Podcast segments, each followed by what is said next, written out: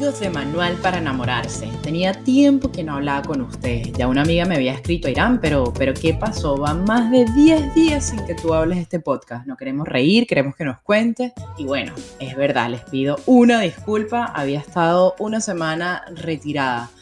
Eso pasa mucho en la vida, la gente no entiende, en la vida espiritual.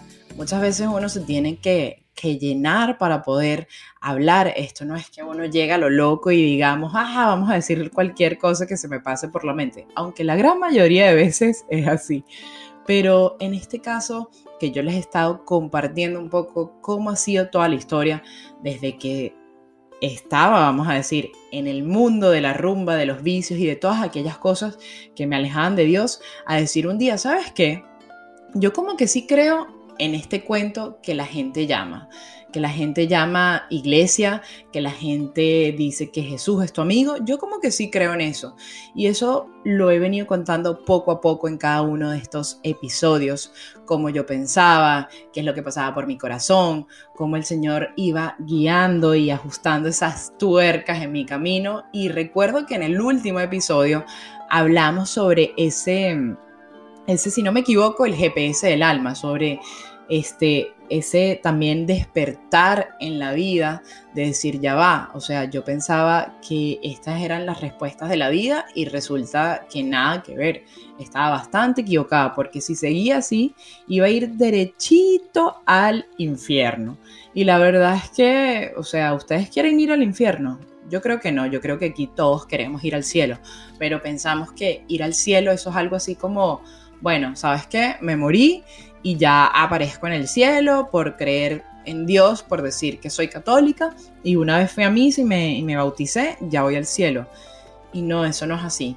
Yo también pensaba totalmente eso y es un trabajo, uno se tiene que ganar ese cielo. Es como cuando tú aplicas a, a, un trabajo que tanto quieres, tienes que aplicarte, tienes que trabajar. Lo mismo pasa en la vida espiritual. Pero en esta vida espiritual hay que conservarla mucho, hay que llenarla mucho y eso es lo que yo les comento que estaba haciendo la semana pasada. Hay que leer, hay que em, rezar el rosario, hay que buscar esos momentos a solas y hablar con Dios. Eso es lo que hace que te mantenga ese balance porque vivimos en un mundo que todo lo que te ofrece, que todo lo que te vende son tanto ruido que nos perturban y nos quieren alejados de ahí. El otro día yo les voy a contar una anécdota, personal. Este, yo estaba con varias cosas en la cabeza, que sí, que sí, no sé qué cito, que sí esto, que sí aquí, que sí, que no. Y resulta que un día estando en misa sentí algo como que, ya va, que me estoy distrayendo con tantas cosas y eso es lo que a veces el mal quiere, que nos distraigamos con tantas cosas que parecen importantes, porque sí, tendrán su grado de importancia, pero no son Dios, no son Dios. Y me aleja de lo que verdaderamente importa. Es por eso que siempre hay que tener esa mirada fija. Mira, yo un día la monjita, una hablando una de las monjitas, me dijo, Irán, ¿por qué no pones una foto de Jesús en tu celular? Y yo como que, pero bueno, monja, madre y tal. y, es verdad, o sea, es para estar en esa constante recuerdo de mi mirada fija en ti. Tú eres lo único que importa en mi vida. Entonces, bueno, yo les hablé un poco de todo, me estaba desahogando con ustedes, para ser honesta, de todo esto que, que, ha pasado en las últimas semanas, siempre tener esa mirada fija en Dios sin darle tanta importancia al ruido que se te presenta en la vida, por más que parezca un caos, un drama, por más que parezca algo que tú dices, wow, tengo que pararle atención a esto, no, primero Dios y después todo lo demás.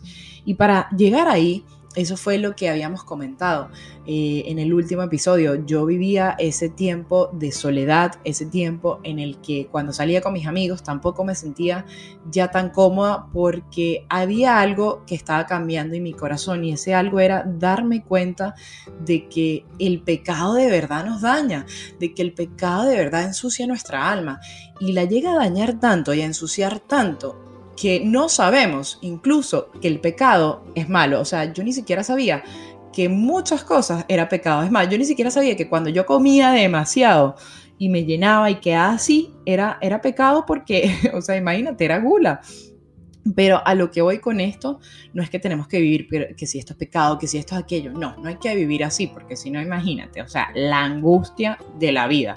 Eso es horrible. El Señor no quiere que tú vivas así, pero sí cuando uno se acerca al Señor empieza a reconocer esas pequeñas o grandes cosas que dañan nuestra alma, que dañan nuestro espíritu. Y vivimos la espiritualidad tenemos que vivirla igual como a veces logramos esa belleza exterior. Sobre todo las mujeres que me estén escuchando y los hombres, muchos también nos queremos sentir, nos queremos ver bien.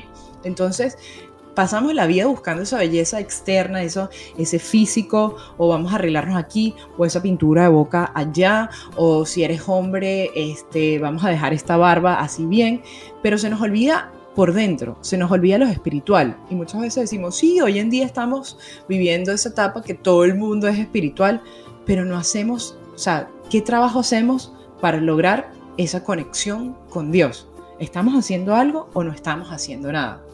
Y lo primero, como hemos dicho, es abrir ese corazón. Y cuando abres ese corazón, vas a empezar a tener el despertar, de como que a darte cuenta, mira, esto no. Y por eso uno busca esa soledad y el Señor permite que pase ese desierto.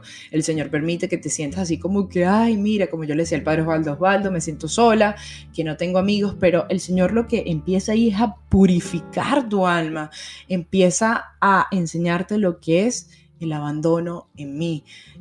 Descárgate de todas esas cosas que te llevan con un peso encima de todas esas cosas del mundo. Y es un proceso muy fuerte porque uno, el ser humano, es muy pasional. El ser humano es muy que vive a través de los sentidos. Entonces imagínate, tú toda la vida has estado acostumbrado a algo, a sentir, a la pasión, a dejarte llevar por el momento, a la impulsibilidad y todo esto. Y de repente un día el Señor te dice, no, no tienes que vivir de eso, tienes que vivir del espíritu, no de la carne, de esto. Y uno empieza como ese caballo así a dar patadas porque, porque los cambios cuestan. Los cambios no son de un día para otro.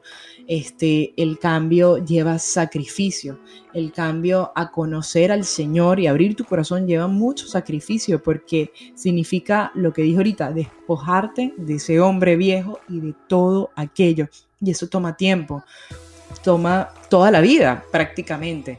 Y en mi caso fue súper eh, acentuado en aquel entonces, todo ese año que yo hice Maús, que yo empecé a, a por mí misma darme cuenta, bueno, con la gracia de Dios, darme cuenta, mira, por ahí esto no, esto que yo antes hacía, eso, eso ofende al Señor, eso ofende a mi alma, eso daña a mi espíritu, todo eso lleva una consecuencia al final del día. Y yo empecé, ¿sabes qué? Prefiero, vamos a quedarnos tranquilitos, tranquilitos, ya el Señor sabrá lo que me conviene, ya el Señor me pondrá las amistades, Él conoce mi corazón, conoce mi alma, me pondrá las personas, las amistades, los lugares, los trabajos, todo llegará. Y ahí lo que yo aprendí era que él me estaba ejercitando, ¿sabes qué? La paciencia. Me estaba ejercitando la paciencia, esa constancia que yo tenía, así como que Irán, a ver, vamos a, a ver cuánto Irán me ama, ¿verdad? Y el Señor quiere que lo amemos así con esa locura. Y Él quiere, no me gusta decir la palabra probar, pero sí, ver hasta dónde tú llegas, igualito a una relación con un novio, hasta dónde se llegan, hasta dónde se aman, hasta dónde tú llegas a confiar en esa persona y viceversa.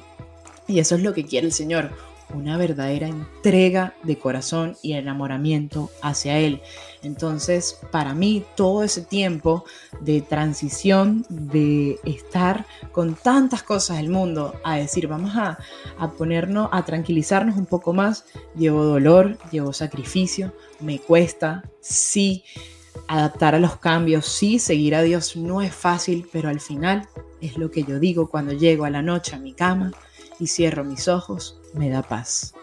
Así que amigos de Manual para enamorarse, espero que les haya gustado este capítulo del Manual del Amor, donde les estoy contando un poco mi historia y sí, de verdad les pido perdón por haberme alejado esos 10 días, pero necesitaba como todo en la vida un break para llenarnos del Señor y poder estar aquí compartiendo con todos ustedes estas historias, que yo sé que también ustedes tienen muchas historias increíbles. Así que nada, se les quiere y nos vemos la semana que viene, si Dios quiere. Un beso.